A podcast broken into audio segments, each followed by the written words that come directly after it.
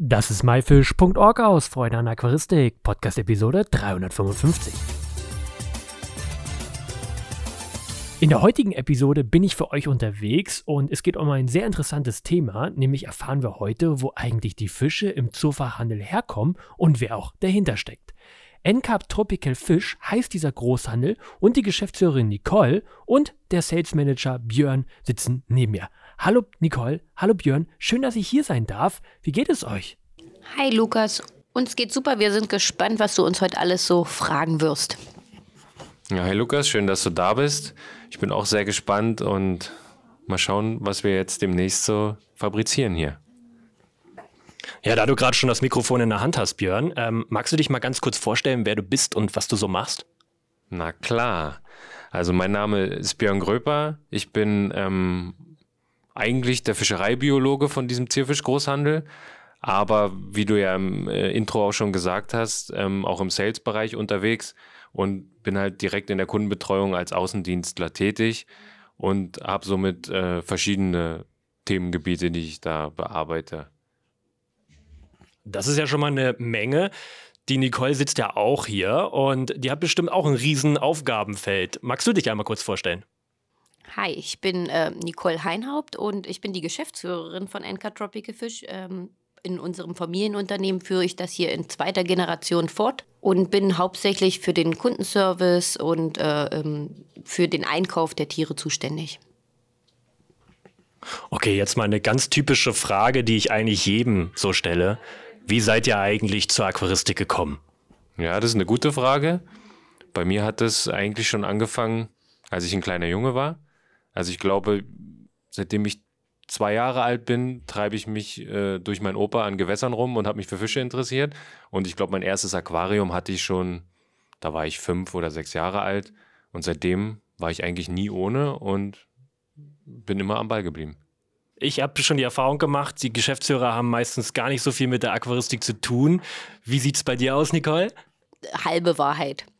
Also ich bin auch früh zu den Fischen gekommen, aber tatsächlich familiär bedingt. Mein Vater ist Züchter aus Leidenschaft, schon auch seit seiner Kindheit. Und das heißt, ich habe schon immer sozusagen Fische um mich gehabt, manchmal auch unfreiwillig. Also als Kind habe ich mich noch nicht so sehr dafür interessiert, aber ich habe schon zu äh, Schulzeiten als Ferienjobber Kampffische ausgepackt und Co. Also ich bin auch seit klein auf dabei, sehe es aber immer eher nicht so aus der Fanleidenschaft, sondern eher aus der äh, geschäftlichen Schiene. Okay, also hast du keine Aquarien oder Teiche zu Hause? Ich hatte schon Aquarien zu Hause. Äh, jetzt habe ich drei Kinder, die machen Dreck genug. Und tatsächlich wollen wir uns einen Keuteich, das ist nämlich meine Leidenschaft, anschaffen. Aber dazu müssen erstmal alle schwimmen können. Vorher gibt es den nicht. Und Björn, du hörst dich so an, als ob du vielleicht noch ein Aquarium zu Hause stehen hättest. Ja, da kannst du recht haben. Das ein oder andere Becken steht bei mir. Also ich habe auch im, äh, bei mir im Keller einen Zuchtraum und züchte auch ein bisschen zu Hause und äh, im Garten ein Gewächshaus und auch einen kleinen Teich und so. Also ganz ohne Wasser geht es bei mir nicht. Okay, das ist ja jetzt schon mal eine Menge. Ähm, das hört man nicht so alltäglich, wenn jemand hauptberuflich schon ganz viel mit Fischen macht, dass er zu Hause auch noch ähm, so viel hat. Magst du uns verraten, was du da im Keller so züchtest? Ja, in erster Linie äh, züchte ich eigentlich verschiedene Lebendgebärende, also verschiedene Guppistämme oder besondere extra rote Schwerträger halt in Top-Qualität, die es halt im normalen Handel nicht immer unbedingt gibt, ja.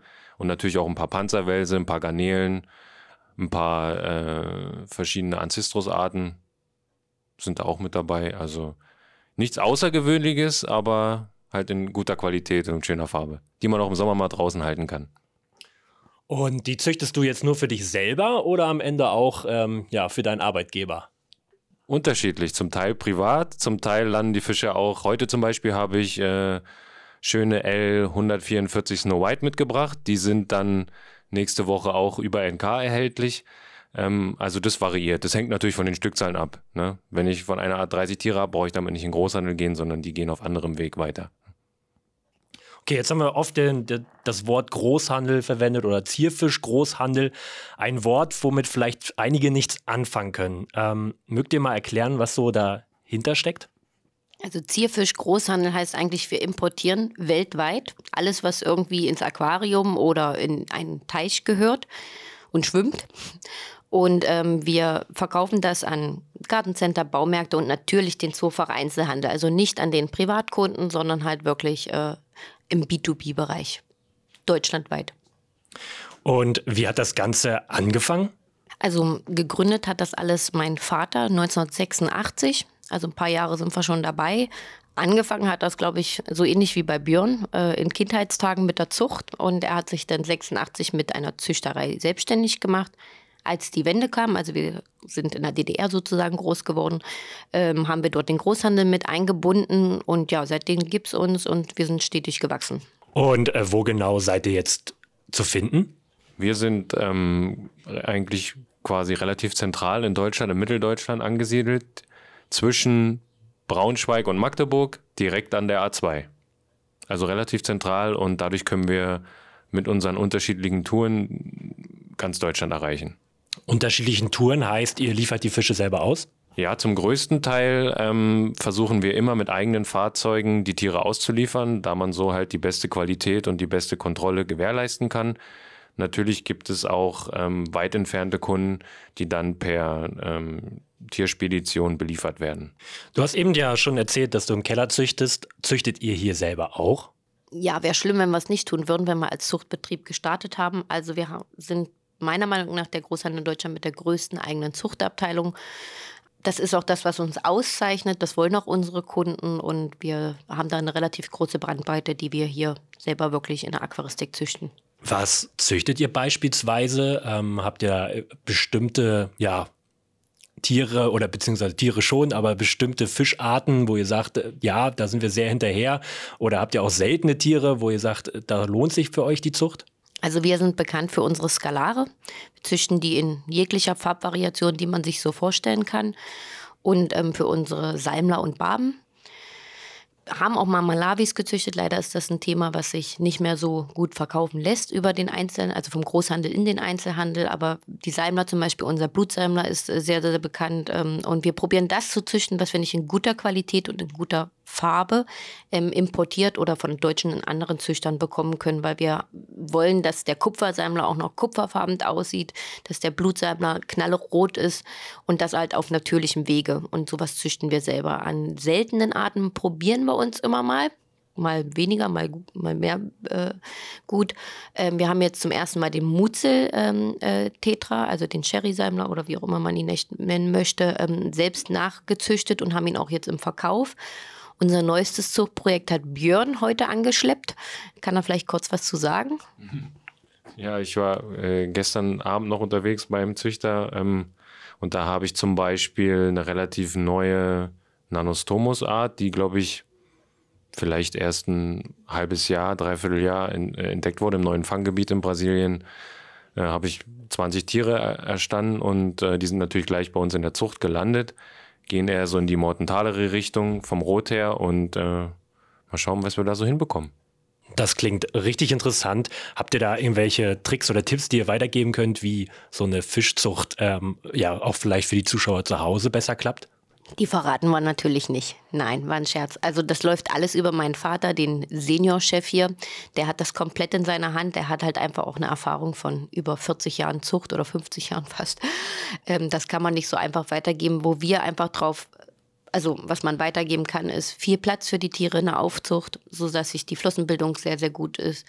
Ähm, denn im Bereich, wenn man jetzt farbintensivere Tiere züchten will, sollte man natürlich in dunkleren äh, Aquarien ähm, die Aufzucht starten, damit das auf natürlichem Wege funktioniert. Und ähm, ja, im Bereich Futter könnte Björn vielleicht noch was zu sagen, was das Beste ist für die Aufzucht.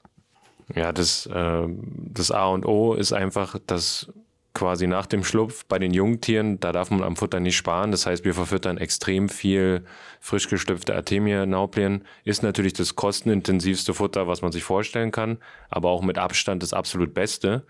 Und nur beim richtig guten Start, sei es gute Wasserqualität, gute Fütterung, kann sich ein Fisch optimal ähm, entfalten und entwickeln und nur so werden später daraus Top-Tiere.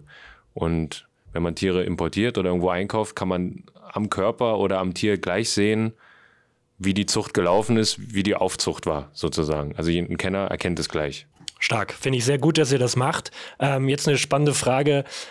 Viele Zuchtaquarien habt ihr bestimmt. Ähm, wie viele Aquarien habt ihr insgesamt und wie viele sind dafür alleine für die Zucht? Also wir haben jetzt mittlerweile ca. 2000 Aquarien bei uns hier. Für die Zucht, jetzt muss ich tatsächlich lügen, da wir umgebaut haben im letzten Jahr, habe ich jetzt und die Zuchtabteilung jetzt gerade wieder stetig wächst. Also die wurde umgelagert, da waren es dann noch äh, ein paar weniger. Jetzt kriegen wir irgendwie gefühlt jede Woche neue Reihen, die wir freimachen für die Zucht. Deswegen muss ich da jetzt äh, tatsächlich keine Ahnung. ja, ist schwer. Ist schwer zu schätzen. Ähm, von den Becken her also ich würde mal sagen, von den 2000 Aquarien, die insgesamt zur Verfügung stehen, haben wir bestimmt 250, 300 für die Zucht. Und dann kommen natürlich auch noch ähm, größere Tanks, die dann äh, teilweise 500 oder 1000 Liter haben, äh, mit hinzu, um eine gute Auf, ähm, Aufzucht äh, gewährleisten zu können. Okay, das ist ja schon mal eine Menge. Könnt ihr äh, mir verraten, wie viele unterschiedliche ja, Fische ihr oder Arten ihr hier unterbringt? Also momentan haben wir Pi mal Daumen natürlich über 500 Arten hier sitzen. Ähm, also Arten und Varianten, andere Farbvarianten. Ähm, ist immer unterschiedlich. Also wenn die Teichsaison losgeht, haben wir natürlich weit mehr, weil ja auch alle möglichen Teichsorten halt auch mit denn hier vorrätig sind. Habt ihr denn irgendwas richtig Besonderes hier? Also ihr habt ja schon gesagt, dass euch die Zucht so ein bisschen herausstecht ähm, von, der, von der Masse. Ähm, habt ihr irgendwas, sag ich mal, ähm, wenn ihr das jetzt mal kurz erwähnen würdet, äh, irgendwas sehr Spezielles, Interessantes hier an Fischen? Na, wie wir vorhin schon bei der ähm, über die Zucht gesprochen haben, sowas wie der Red Mutzelsalmler, der ist halt relativ neu, züchten wir jetzt mittlerweile auch selber, ähm, hat eine Top-Farbqualität und ist dazu noch friedlich. Das heißt, es ist so ein Fisch mit hohem Potenzial, wenn der Preis noch ein bisschen fällt, dann könnte das so ein Klassiker werden, so wie unser Blutsalmler, der extra rote. Ich kenne eigentlich kaum einen Kunden, der nicht einmal bei uns Blutsalmer gekauft hat und dann irgendwo anders nochmal welche kauft. Also das ist dann äh, ganz klar, dass die von der Farbqualität her einfach die besten sind. Und Red Devil Skalare sind auch absolute Klassiker, die wir leider nicht immer in ausreichender Menge verfügbar haben, weil die Nachfrage danach so groß ist. Aber bei Besonderheiten, ja, es gibt, kommt mal der ein oder andere Elwels rein, den nicht jeder kennt oder mal ein Panzerwels, aber generell haben wir eher das Standardsortiment in guter Qualität. Das ist so der, der Hauptanspruch, den wir haben. Also wir probieren gerade bei den Südamerika-Importen mal, wenn mal wieder was Neues sozusagen verfügbar ist, im Salmler-Barben-Bereich damit zu arbeiten. Ähm, das ist mal vom roten Chamäleon-Salmler ähm, über ähm, irgendwelche Beifänge, die vielleicht reinkommen. Wir müssen uns natürlich an der Nachfrage für den Zoofachhandel ähm, ähm, darauf ausrichten. Also bei uns wird es keine Arowana geben und auch keine Rochen, weil wir dies einfach tatsächlich einfach auch nicht äh, verkauft bekommen, muss man ehrlicherweise sagen. Das läuft über Spezialisten ab und unsere Kunden bedienen das Mainstream und das bedienen wir natürlich auch. Aber es geht mal, keine Ahnung, eine acht Bindentrug Dornbarbe rein. Der Nanostomus äh, Modentaleri oder den neuen, den wir jetzt haben, solche Sachen äh, äh, gehen ähm, halt auch mal in kleiner Menge, um erstmal zu schauen, wie werden sie abgefragt. Noch was mir einfällt, ähm, wir haben gerade auch richtig schöne goldrote Medaka bekommen in guter Größe. Passt ja auch zur Jahreszeit, wo der Frühling so langsam losgeht und ist auch so ein Fisch, der immer moderner wird und wahrscheinlich auch demnächst stärker nachgefragt wird. Das ist ja eine ganz schöne Menge und auch eine Menge an Aquarien. Wie behält man hier den Überblick? Das ist eine gute Frage. Ähm, wir haben natürlich, ähm, wir arbeiten hier mit verschiedenen Hallen. Also ähm, es gibt eine Halle, wo, ähm, sage ich mal, unsere Brot- und Butterfische schwimmen. Dann gibt es die Halle mit der Zucht. Dann gibt es die Teichhallen. Und jeder hat immer einen eigenen Abteilungsleiter, der für die, für die Qualität sozusagen zuständig ist. Also wenn die Fische gefangen werden, läuft das einmal bei ihm durch und er muss abkontrollieren, ob die Tiere alle in Ordnung so sind. Die haben ihr Team unter sich. Die Fänger wissen eigentlich, ähm, wenn sie eingearbeitet sind, genau in welchen Bereichen sie arbeiten. Zusätzlich laufen hier noch ähm, zwei äh, Gesundheitsdienstler rum, die den ganzen Tag die Gesundheit der Tiere überprüfen. Mein Vater wuselt hier noch überall in allen Ecken mit rum und guckt, dass alles auch so seinen Gang geht. Und wir sind daran äh, zu erarbeiten, dass wir noch ähm, das äh, strikter über die einzelnen Abteilungsleiter laufen lassen, weil wir als Chefs auch nicht alles machen können. Aber momentan läuft es noch so. Aber je größer wir werden, desto mehr müssen wir natürlich auch gucken, wo wir da hinkommen. Ja, das heißt, wenn ihr schon Abteilungsleiter habt, wie viele Leute arbeiten denn hier und sucht ihr noch Leute? Wir haben Pi mal Daumen 40 Mann, die mit uns hier zusammen das alles stemmen. Und ähm, wir suchen immer, weil Aquarianer im Job jemanden zu finden, der das äh, mit Leidenschaft betreibt, gibt es auch nicht so oft. Wir haben das Glück, dass wir ein paar davon haben oder umgekehrt, Quereinsteiger sind bei uns immer willkommen. Und wenn es besonders gut läuft, haben die dann nach einem halben Jahr auch ein Aquarium zu Hause. Das ist dann, dann haben wir es geschafft. Und ähm, die 40 Mann teilen sich halt auf in ähm, die Fischfänger, die Gesundheitsdienstler, die, ähm, die Bürodamen, den Außendienst und halt auch unsere Fahrer. Okay, das ist wirklich eine Menge. Ähm, also, liebe Zuhörer, falls ihr einen tollen Job haben wollt, könnt ihr euch da hier gerne bewerben. Was sind denn eure Lieblinge in der Unterwasserwelt? Oh, Liebling ist immer, immer schwer zu definieren, weil das auch immer so ein bisschen wechselt. Ne? Man hat natürlich Fischgruppen, für die interessiert man sich mehr. Also ich stehe vor allem auf äh, Corridoras, also verschiedene Panzerwälse und auch, deswegen züchte ich die auch natürlich die Lebendgebärenden stehen bei mir äh, groß im Fokus. Aber im Teichbereich interessiere ich mich auch für die, für die Koi und die verschiedenen Farbschläge. Deswegen ist es auch so ein bisschen saisonbedingt. Mal gehst du mehr, im Winter bist du eher auf Warmwasser fokussiert und im, im Sommer halt eher auf Teich. Und es gibt so wie die Medaka immer wieder neue interessante Arten. Äh, Medaka schwimmen bei mir auch schon im Gewächshaus zum Beispiel. Also äh, ne, man findet auch immer mal wieder was Neues. Und da ich so ein Fischfreak im Allgemeinen bin, ist es schwer zu sagen, dass man sich so festlegt 100 Prozent. Das ist nicht so einfach. Wie ist das bei dir, Nicole? Wahrscheinlich Teich. Also mein Herz, ja. Ich habe ja gesagt, dass ich zu Hause einen Koi-Teich habe, das liegt für die Koi. Also ich war schon selber mehrmals in Japan und habe die Koi hier mit ausgesucht. Und das ist halt einfach, wenn man da so einmal so richtig eingetaucht ist, ist das halt eine Welt für sich. Und so eine tollen, großen 50 Zentimeter Tiere ist halt einfach der Wahnsinn. Und im Aquaristikbereich ist es für mich einfach der Skalar, weil wir den durch die Zucht habe ich damit auch tagtäglich Millionen in Anführungsstrichen, mit, äh, die ich mir hier angucken darf. Und ähm, ich finde das immer faszinierend, wenn mein Vater wieder neue Kreuzungen fabriziert hat, sozusagen, was dabei rauskommt. Und äh, wenn etwas Schwieriges dann gelungen ist und so. Und das, ja, für mich ist der Skalar so, ist zwar nicht der König, aber für mich ist er der König in der Aquaristik. So, normalerweise ist das so, wenn ich in ein Büro reinkomme, da steht immer ein Aquarium. Warum ist das hier nicht so? Also wir müssen nur einmal die Tür aufmachen, dann haben wir ein paar äh, Hunderte, die wir uns angucken können. Aber ansonsten ist so, hier stand tatsächlich auch mal eins, aber das konnten wir dann so schlimm sagt man, der Schuster hat immer die schlechtesten Schuhe. Es hat sich dann keiner äh, dafür zuständig gefühlt. Die Leute, die da normalerweise für die Sauberheit der Aquarien zuständig sind, haben gesagt, oh, das auch noch. Und die Bürodamen haben gesagt, oh, da haben wir keine Zeit zu. Und dann ähm, dürfen sie jetzt in ihrer Pause sich äh, bei uns an den Schauteich setzen und können sich von da aus die Aquarien oder halt äh, die Koi im Teich angucken. Na, auch eine gute Alternative. Ist mal auch mal sowas richtig schief gegangen? Und wenn ja, was? Und wollte man vielleicht danach sogar sagen, ich schmeiß hin? Also im Lebendtierbereich geht öfter vieles schief.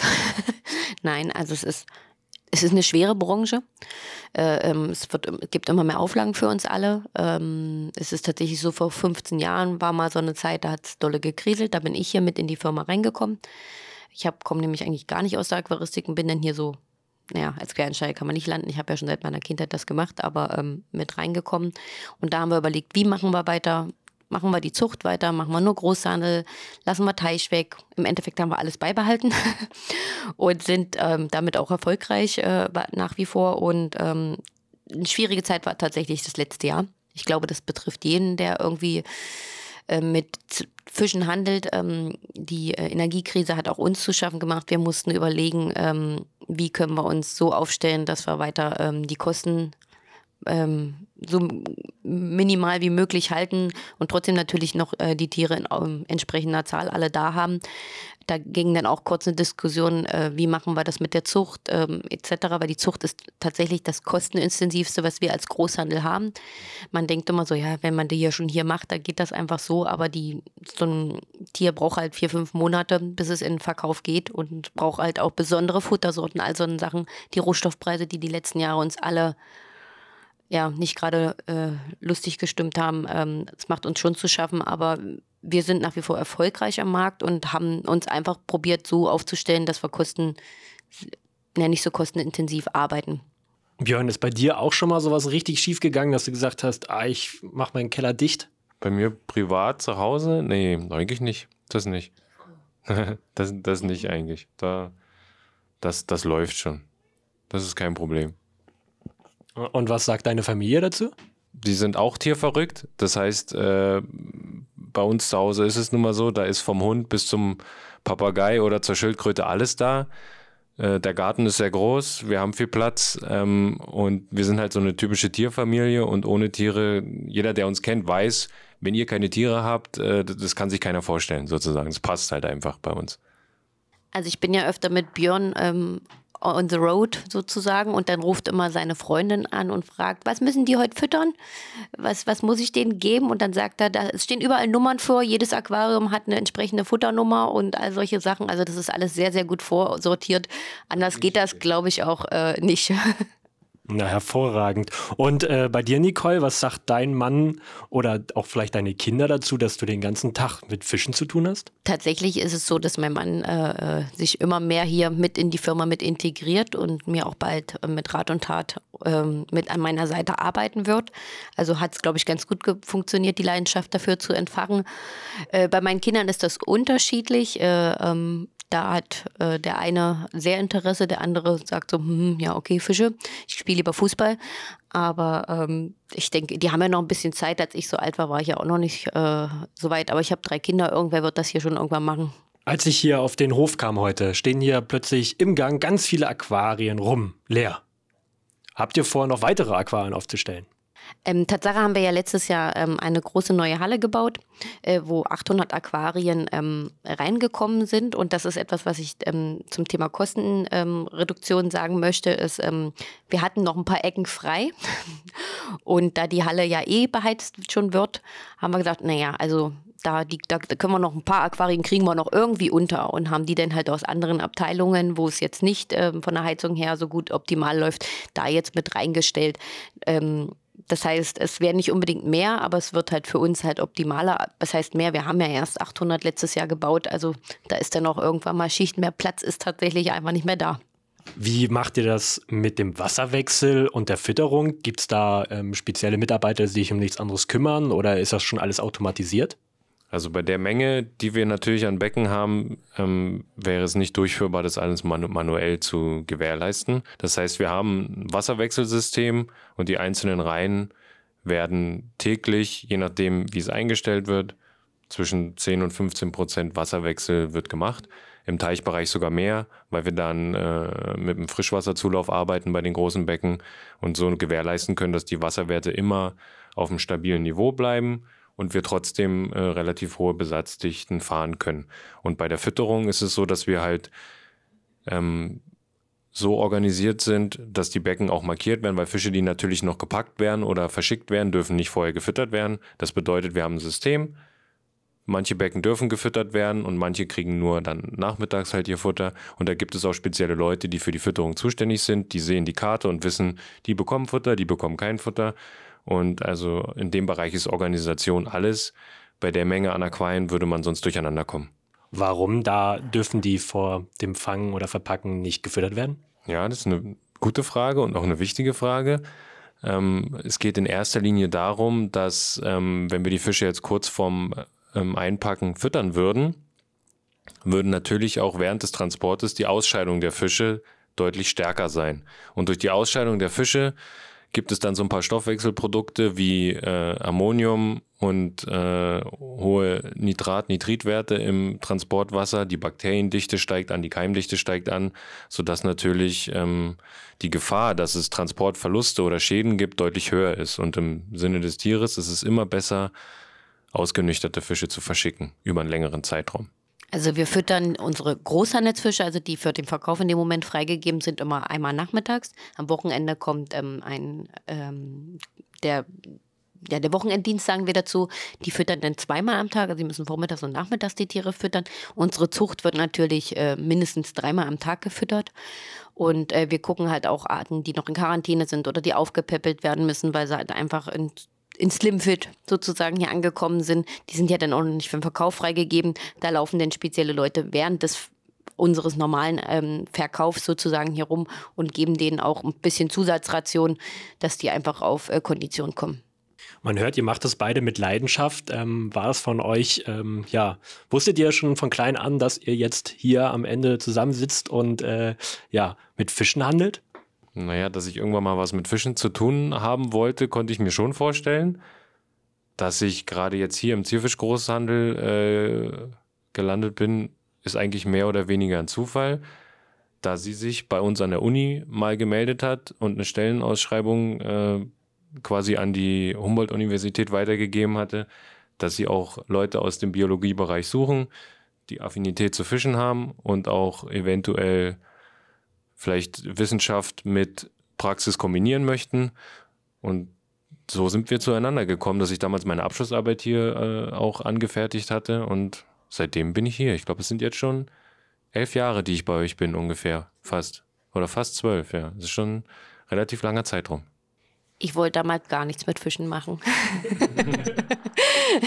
Es liegt, glaube ich, einfach daran, dass ich von klein auf äh, ähm, äh, Fische, das war halt die Arbeit meines Papas. Äh, ich habe damit meinen Ferienjob verdient und habe immer gedacht, oh Gott, so viel. Und ich muss auch dazu sagen, ich bin als, ich glaube, sechs, sieben Jahren schon in Sri Lanka und Co. gewesen. Das war natürlich ein guter Nebeneffekt und stand auf irgendwelchen Fischfarmen rum und musste mir als kleines Kind dann Zuchtprojekte von sonst wo in Südostasien angucken. Jetzt mittlerweile im Nachhinein ist es eine unglaubliche Möglichkeit, die ich dadurch hatte und äh, die mich auch heute noch, also ich sehe zu, dass ich auch heute noch mein, unsere Züchter immer weltweit besuchen kann und darf. Ähm, bin aber eher so nebenbei sozusagen reingerutscht. Ich habe eigentlich Medienmanagement äh, studiert und habe ähm, bei Film und Fernsehen gearbeitet und äh, bin dann ja, ich bin Einzelkind, äh, dann hat sich das halt irgendwie so ergeben und jetzt könnte ich mir halt auch einfach gar nichts mehr anderes vorstellen. Na, das waren ja schon fast schöne Worte zum Schluss. Ähm, habt ihr vielleicht noch irgendwas, was ihr unseren Zuhörern gerne auf den Weg geben möchtet? In Zeiten von immer mehr digitalen Welten sind, glaube ich, analoge Fische ähm, etwas, was einen sehr, sehr gut runterbringen kann in unserem immer hektischeren Alltag. Und das äh, finde ich als Endverbraucher sozusagen sehr wichtig. Ich sehe das, ähm, also ich habe selbst kein Aquarium, aber bei meinem äh, Vater, wenn ich da bin, setze ich mich gern davor und gucke einfach zu und lass mich treiben und ich merke, wie viel Ruhe das in mich bringt. Und das äh, sollte man halt einfach auch mit bedenken, dass Fische nicht nur vielleicht ein Aquarium Arbeit oder so bedeutet, sondern dass es einem ganz, ganz viel Ruhe zurückgeben kann. Ja, auf jeden Fall. Mit, mit einem Aquarium im Wohnzimmer holt man sich ein Stück Natur nach Hause. Das ist gut für Körper und Geist.